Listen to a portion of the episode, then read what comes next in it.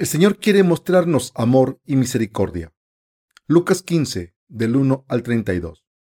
Se acercaban a Jesús todos los publicanos y pecadores para oírle. Y los fariseos y los escribas murmuraban, diciendo, Este a los pecadores recibe y con ellos come. Entonces él le refirió esta parábola, diciendo, ¿Qué hombre de vosotros, teniendo cien ovejas, si pierde una de ellas, no deja la noventa y nueve en el desierto y va tras la que se perdió hasta encontrarla? Y cuando la encuentra, la pone sobre sus hombros gozoso y al llegar a casa, reúne a sus amigos y vecinos diciéndoles, Gozaos conmigo, porque he encontrado mi oveja que se había perdido. Os digo, que así habrá más gozo en el cielo por un pecador que se arrepiente, que por noventa y nueve justos que no necesitan de arrepentimiento. ¿O qué mujer que tiene diez dracmas, si pierde una dracma, no enciende la lámpara y barre la casa y busca con diligencia hasta encontrarla? Y cuando la encuentra, reúne a sus amigas y vecinas diciendo, Gozaos conmigo, porque he encontrado la dracma que había perdido. Así os digo, que hay gozo delante de los ángeles de Dios por un pecador que se arrepiente. También dijo, un hombre tenía dos hijos, y el menor de ellos dijo a su padre, Padre, dame la parte de los bienes que me corresponde. Y le repartió los bienes. No muchos días después, juntándolo todo, el hijo menor se fue lejos a una provincia apartada, y allí desperdició sus bienes, viviendo perdidamente. Y cuando todo lo hubo malgastado, vino una gran hambre en aquella provincia, y comenzó a faltarle, y fue y se arrimó a uno de los ciudadanos de aquella tierra, el cual envió a su hacienda para que apacentase cerdos, y deseaba llenar su vientre de las algarrobas que comían los cerdos, pero nadie le daba. Y volviendo en sí, dijo, ¿cuántos jornaleros en casa de mi padre tienen abundancia de pan, y yo aquí perezco de hambre? Me levantaré e iré a mi padre, y le diré, Padre, he pecado contra el cielo y contra ti ya no soy digno de ser llamado tu hijo. Hazme como a uno de tus jornaleros. Y levantándose, vino a su padre, y cuando aún estaba lejos, lo vio su padre, y fue movido a misericordia, y corrió y se echó sobre su cuello, y le besó. Y el hijo le dijo, Padre, he pecado contra el cielo y contra ti, ya no soy digno de ser llamado tu hijo.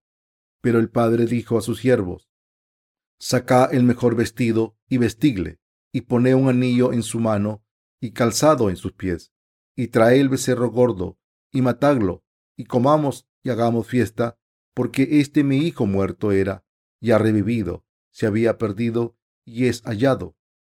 Y comenzaron a regocijarse, y su hijo mayor estaba en el campo, y cuando vino y llegó cerca de la casa, oyó la música y las danzas, y llamando a uno de los criados, le preguntó qué era aquello. Él le dijo, tu hermano ha venido y tu padre ha hecho matar el becerro gordo por haberle recibido bueno y sano. Entonces se enojó y no quería entrar. Salió por tanto a su padre y le rogaba que entrase. Mas él, respondiendo, dijo al padre, He aquí tantos años te sirvo, no habiéndote desobedecido jamás, y nunca me ha dado ni un cabrito para gozarme con mis amigos. Pero cuando vino este tu hijo que ha consumido tus bienes con rameras has hecho matar para él el becerro gordo. Él entonces le dijo, Hijo, tú siempre estás conmigo y todas mis cosas son tuyas, mas era necesario hacer fiesta y regocijarnos, porque este tu hermano era muerto y ya revivido. Se había perdido y es hallado. Mis queridos hermanos, ¿cómo están? Nuestro Señor buscó a los pecadores que eran pobres en el cuerpo y espíritu en el pasaje de las escrituras de hoy, dijo, dijo también al que le había convidado, cuando hagas comida o cena, no llames a tus hijos, ni a tus hermanos, ni a sus parientes, ni a vecinos ricos, no sea que ellos a su vez te vuelvan a convidar y sea recompensado. Mas cuando hagas banquete, llama a los pobres, los mancos, los cojos y los ciegos, y serás bienaventurado, porque ellos no te pueden recompensar pero te será recompensado en la resurrección de los justos. Lucas 14, del 12 al 14. ¿Por qué dijo esto? Porque si invitan a los ricos y les invitan a comer, les pagarán por ello y no tendrán ninguna recompensa de Dios. A través de las escrituras de hoy, sabemos que nuestro Señor ama y salva a los que son insuficientes y débiles más que a los grandes y ricos. Jesús vino a salvar a los que fueron revelados como pecadores. El pasaje de las escrituras de Lucas 15, Jesús invitó a los publicanos y pecadores y compartió comida y la palabra con ellos. Jesús fue a casa de un fariseo, pero la gente que invitó eran pecadores y publicanos. Mis queridos hermanos, ¿qué significa esto? Jesús invitó a las personas que eran reconocidas como pecadoras. Como los publicanos, Jesucristo el Hijo de Dios vino a este mundo en la carne, comió con publicanos y pecadores y les habló de la palabra. Pero los fariseos y escribas persiguieron a Jesús. Por eso Jesús sabía que los corazones de los fariseos y escribas estaban endurecidos y les habló de la palabra de verdad a través de tres parábolas. La primera parábola es la de la oveja perdida entre cien. El Señor dijo, ¿qué hombre de vosotros, teniendo cien ovejas, si pierde una de ellas, no deja las noventa y nueve en el desierto y va tras la que se perdió hasta encontrarla?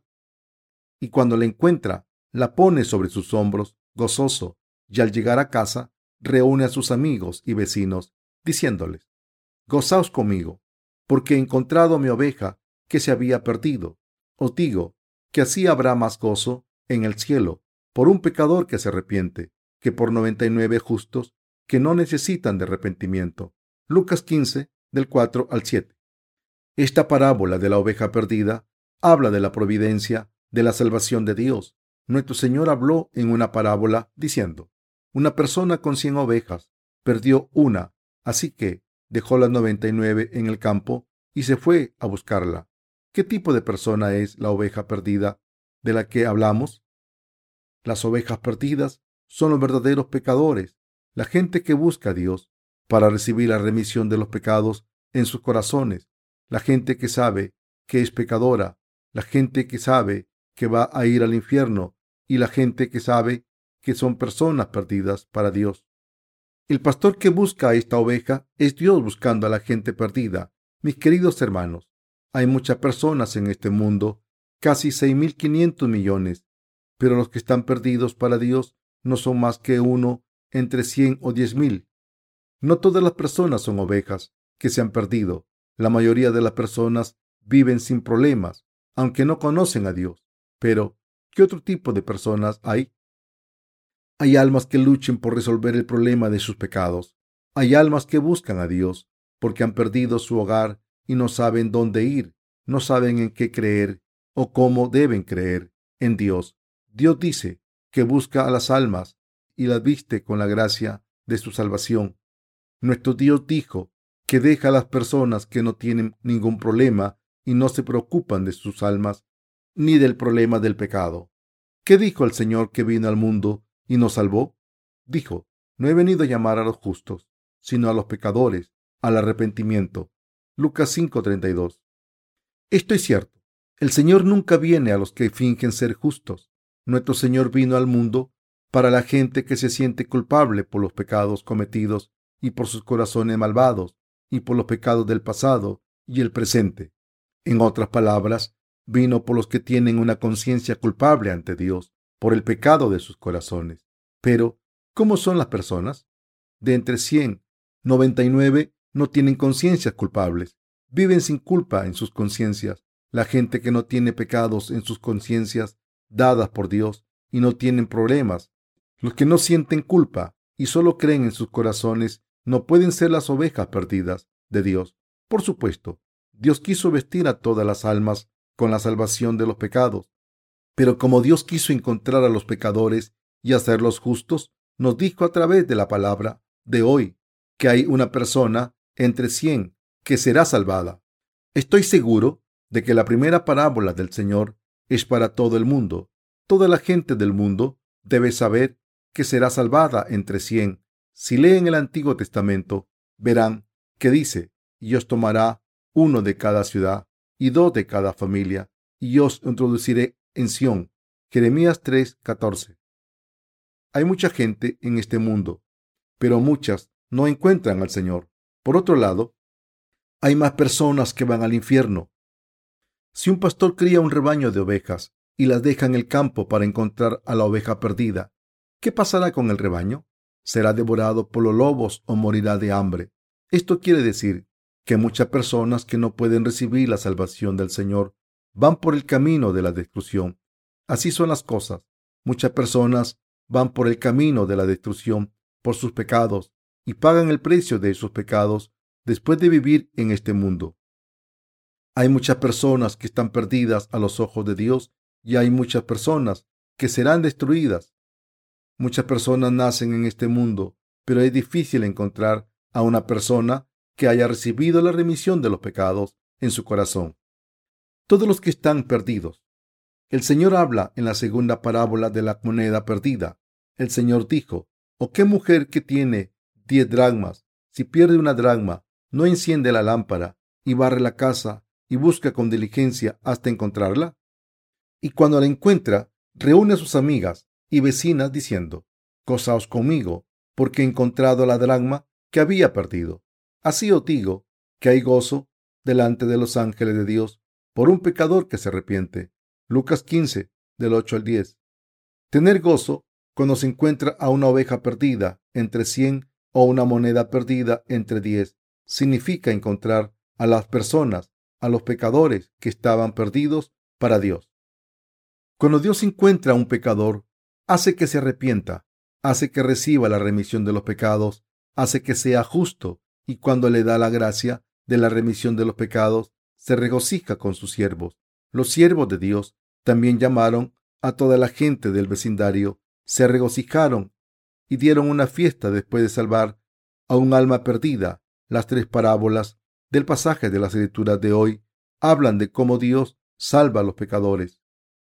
Dios, a través de sus siervos, busca a las personas que entre tanta gente en el mundo que han pecado y están perdidas, a los que se dan cuenta de que no pueden evitar ir al infierno y que no pueden ser salvados.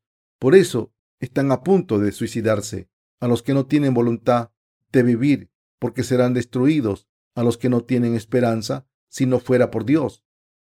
En realidad, los siervos de Dios debemos encontrar a los que están perdidos entre la gente que vive en este mundo.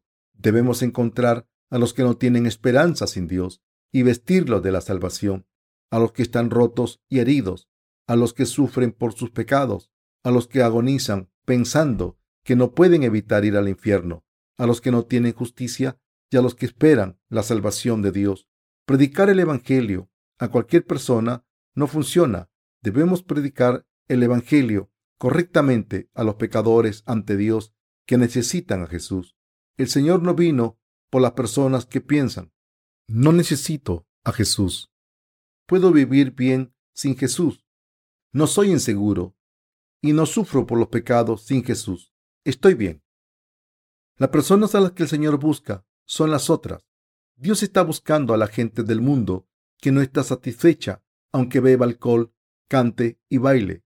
Está buscando a la gente que quiere encontrar a Dios porque no tiene satisfacción aunque busque cualquier filosofía o religión la gente que quiere encontrar la verdad y obtenerla con libertad y disfrutarla, y las almas que obtienen satisfacción al encontrar la verdad y nada más en este mundo.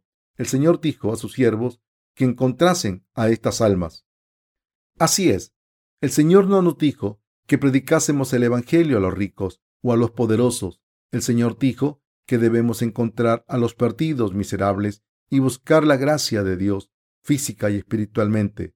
Debemos predicarles el Evangelio. El pasaje de la escritura de hoy nos dice que debemos vestir a las personas perdidas con la gracia de la salvación a predicar este Evangelio. El corazón de Dios. Ahora leemos la tercera parábola del Señor. Un hombre tenía dos hijos, y el menor de ellos dijo a su padre, Padre, dame la parte de los bienes que me corresponde. Y le repartió los bienes. No muchos días después, juntándolo todo, el hijo menor se fue lejos a una provincia apartada y allí desperdició sus bienes, viviendo perdidamente. Y cuando todo lo hubo malgastado, vino una gran hambre, en aquella provincia y comenzó a faltarle y fue y se arrimó a uno de los ciudadanos de aquella tierra, el cual le envió a su hacienda para que apacentase cerdos y deseaba llenar su vientre de las algarrobas que comían los cerdos, pero nadie le daba, y volviendo en sí, dijo, ¿Cuántos jornaleros en casa de mi padre tienen abundancia de pan, y yo aquí perezco de hambre? Me levantaré e iré a mi padre, y le diré, Padre, he pecado contra el cielo y contra ti. Ya no soy digno de ser llamado tu hijo. Hazme como a uno de tus jornaleros. Y levantándose vino a su padre, y cuando aún estaba lejos, lo vio su padre y fue movido a misericordia y corrió y se echó sobre su cuello y le besó. Y el hijo le dijo, Padre, he pecado contra el cielo y contra ti, y ya no soy digno de ser llamado tu hijo. Lucas 15, del 11 al 19. Voy a explicarle esto para que lo entiendan fácilmente. Cierto hombre tenía dos hijos, y el segundo hijo tomó la propiedad del padre se fue y la malgastó hasta que se quedó sin nada. Se quedó en la miseria, incluso tuvo que comer la comida de los cerdos en secreto, pero eso ni siquiera le llenaba. Así que pensó, ¿cuántos de los siervos de mi padre tienen más que suficiente para comer? Y quiso volver a la casa de su padre. En cuanto llegó a su casa, su padre salió a recibirle, descalzo. Le dio un beso en los labios, le puso un anillo en el dedo le dio zapatos, lo vistió con la ropa más fina y tomó un becerro y dio una fiesta para todo el vecindario. Pero el primer hijo no estaba contento con este festín para su hermano menor, así que se quejó a su padre. He aquí, tantos años te sirvo, no habiéndote desobedecido jamás, y nunca me ha dado ni un cabrito para gozarme con mis amigos. Pero cuando vino este tu hijo, que ha consumido tus bienes con rameras has hecho matar para él el becerro gordo. Lucas 15, del 29 al 30. Así que, ¿qué dijo su padre? Hijo, tú siempre estás conmigo y todas mis cosas son tuyas. Mas era necesario hacer fiesta y regocijarnos, porque este tu hermano era muerto, ya revivido, se había perdido y es hallado. Lucas 15, del 31 al 32. Mis queridos hermanos, la tercera parábola del Señor es para los siervos y los santos de Dios en la iglesia. ¿Cómo somos? Los siervos de Dios y su pueblo que han recibido la remisión de los pecados. Al principio se quejan al Señor porque no les reconoce por servirle en la iglesia con dificultades. Dicen que siempre les dice qué hacer y les trata como personas que han vivido mal en el mundo. Después escucharon el Evangelio y recibieron la remisión de los pecados y fueron a la iglesia. Entonces es natural que estén celosos de los nuevos santos en sus corazones. Acaban teniendo resentimiento por Dios pensando, me he sacrificado a mí mismo y te he servido bien desde que recibí la remisión de los pecados en esta iglesia. ¿Cómo puede una persona tan desesperada recibir la salvación? Aunque haya sido salvada, le queda mucho tiempo hasta ser como yo, pero esa persona es la única que es tratada bien en la iglesia. Pero esta noción del hijo primogénito en el pasaje de las escrituras de hoy es errónea. El Señor nos está hablando a los que hemos recibido la remisión de los pecados primero y hemos sido siervos de Dios primero. Está diciendo, has trabajado muy duro, pero piensa que es natural celebrar una fiesta cuando tu hermano menor vuelve a casa. Es verdad, no tenemos nada de lo que estar celosos. Debemos tener gozo con Dios. En otras palabras, Debemos conocer el corazón de Dios. Así que, ¿cómo es el corazón de Dios? Celebra un festín y se regocija cuando un pecador vuelve y es salvado. El amor de Dios Padre es devolver a la vida a los muertos y a los miserables y bendecirles. Por eso, como siervos de Dios que han recibido la remisión de los pecados, debemos tener el mismo corazón que Dios. El segundo hijo del pasaje de las Escrituras es una persona que ha vuelto al seno de Dios. Quería comer comida de cerdos, pero ni eso podía comer. Y entonces pensó, voy a morir de hambre. Mejor vuelvo al país de mi padre y trabajo como uno de sus siervos. Soy su hijo, pero me contentaré con ser como un siervo. Y así volvió a su padre. La doctrina de las religiones del mundo es como comida de cerdos. En realidad, toda la gente del mundo es hija de Dios, hecha su imagen. Todo el mundo es valioso, pero busca las cosas del mundo, las cosas materiales, los placeres y las religiones.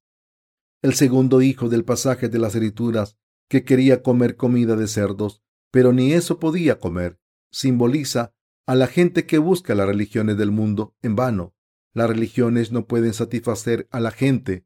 Las religiones les dicen a las personas lo que tienen que hacer, les piden su sacrificio, pero no pueden dar verdadera satisfacción. Por supuesto, nuestro Dios también hace que la gente trabaje, pero ¿qué hay de diferente entre Dios y las religiones del mundo? La gracia de la remisión de los pecados que Dios nos da satisface a las almas. La gente que no obtiene satisfacción de las religiones del mundo está muriendo espiritualmente. Solo puede ser satisfecha cuando vuelve a Jesucristo. Piensen en esto un momento. ¿Podemos obtener satisfacción en las religiones del mundo? No. No hay ninguna religión que dé satisfacción a las almas de los hombres. ¿Acaso ustedes no eran almas perdidas también? ¿Acaso no éramos todos almas perdidas? Éramos un alma perdida entre cien. El dragma perdió, el dragma perdido entre diez y el hijo perdido. ¿No éramos todos así?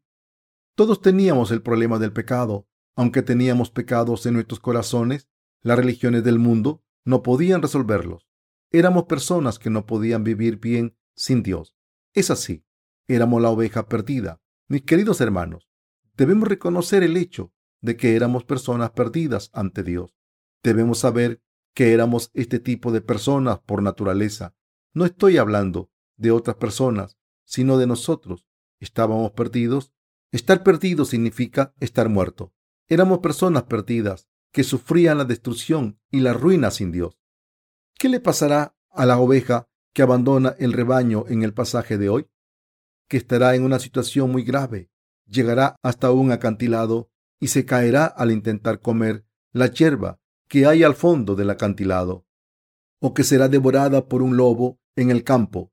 Esto significa que estamos cerca de sufrir este tipo de muerte en este mundo cruel. La moneda perdida y el segundo hijo que se fue de casa se refiere a nosotros. Éramos personas que tenían que morir y no podían evitar ir al infierno. ¿Qué nos pasó? El Señor nos ha encontrado, nos ha encontrado y nos ha salvado completamente. ¿Creen que nuestro Señor nos ha encontrado y ha eliminado todos los pecados a través del agua y la sangre? Piensen en esto por un momento. Si nuestro Señor no hubiese tomado todos nuestros pecados a través de su bautismo y hubiese recibido el juicio por ellos en la cruz en nuestro lugar, o si Dios Padre no hubiese enviado a su Hijo Jesucristo a este mundo y no hubiese hecho esta obra justa por nosotros, ¿qué esperanza tendríamos? no tendríamos ninguna esperanza, no podríamos evitar ser destruidos. Así que debemos recordar esto. Por muy maravillosos que seamos, por muy inteligentes y buenos, todos estábamos perdidos. Debemos recordar esto. La vida. Mis queridos hermanos, no podemos evitar llorar cuando nacemos y tendremos que morir cuando muramos también. Aunque parezca que somos diferentes a otras personas, el final es inevitablemente el mismo, la destrucción eterna. Todos nacimos con el destino de ir al fuego del infierno, pero nuestro Señor nos salvó a los que teníamos este destino miserable. Nos ha salvado completamente a través de la gracia de la remisión de los pecados. Debemos darnos cuenta de esta gracia de nuestro Señor. ¿Cómo de grande es la gracia del Señor? Piensen en esto durante un momento. ¿Cómo podríamos tener paz en nuestros corazones si no fuese por la gracia del Señor? ¿Cómo podríamos vivir con gozo si no fuese por el Señor? ¿Cómo podríamos reír? Seríamos miserables sin el Señor. No podríamos creer a nadie. Nos engañaríamos y nos haríamos daño. Intentaríamos vivir bien, pero no podríamos evitar vivir desesperados. Somos personas que no podían evitar ser miserables. ¿Nos sale todo bien en nuestras vidas si lo intentamos? ¿Hay algo que vaya bien en nuestras vidas solo porque intentemos conseguirlo? Satanás dice que podemos hacerlo, todo si lo intentamos. Muchas personas antes que nosotros vivieron diligentemente, creyendo en esto, pero ¿vivieron felices hasta que murieron? Tomen un micrófono y hagan entrevistas a los muertos. Vayan ante la tumba y digan, perdón, sé que estás durmiendo, soy un reportero de Hexiback Broadcasting. Te quiero preguntar una cosa. ¿Lo intentaste todo en esta vida? Sí. Así que, ¿creíste en la filosofía que las cosas salen bien si intentas todo? Sí. Así que, ¿lo probaste todo porque pensabas que todo saldría bien, fuese lo que fuese? Sí, lo creí y lo intenté todo. ¿Así que las cosas te salieron siempre como quisiste? No. ¿Cuántas cosas te salieron bien? Ni una. De acuerdo. Gracias. Si van a ver otras tumbas, oirán otras personas decir, he recibido las enseñanzas de este mundo que dicen que todo saldría bien si intento vivir bien, pero no han funcionado. Si van a diferentes tumbas, oirán que mucha gente murió desesperada y no pudo cumplir nada al 100%. Eso es cierto. No hay nadie en este mundo que haya conseguido nada por su propia voluntad. Una persona está contenta si consigue tan solo el 10% de lo que esperaba conseguir. Estará contenta con una décima parte de sus expectaciones. La gente ha intentado hacer todo lo posible, pero el poder humano no es nada. Las cosas no salen bien solo por intentar conseguirlas. Debemos encontrar a Jesús, que es el Dios de la justicia. Mis queridos hermanos, la gente que está perdida ante Dios debe conocerle. Entonces le bendecirá, les llevará por el camino bendito, les vestirá bien y les pondrá anillos preciosos en sus dedos. El padre del pasaje de las escrituras de hoy puso un anillo en el dedo de su hijo pródigo para simbolizar el cambio de estado en su vida. El que le vistiese con ropas finas significa que se convirtió en un hombre justo, y el que le pusiera zapatos en los pies significa que le dio el Evangelio. El Señor nos hizo hijos de Dios y nos dio todas las bendiciones del Padre para que le disfrutásemos todas. Ninguna de estas bendiciones se obtienen con tan solo intentarlo. Así son. Si la gente quiere vivir vidas benditas, primero debe encontrar al buen pastor, debe encontrar a Jesús, debe recibir la remisión de los pecados en sus corazones. Al encontrar a Jesús, debe recibir la remisión de los pecados a través de Jesucristo, que es el Hijo de Dios. Jesús es nuestro Salvador. Tomó todos nuestros pecados, nos ha salvado de todos los pecados, nos vistió con la completa gracia de la salvación al tomar nuestros pecados sobre su cuerpo a través de su bautismo. Al ser juzgado por ellos en la cruz, solo la gente que tiene al pastor y recibe al Señor en sus corazones puede disfrutar de la verdadera paz. Cuando el buen pastor le lleva a pastos verdes y aguas tranquilas, esas ovejas que le han conocido viven bien llenas, con descanso y con la paz de ser protegidas por primera vez. Mis queridos hermanos, hemos encontrado al Señor, que es el perfecto pastor. ¿Acaso no están verdaderamente agradecidos por haberle conocido?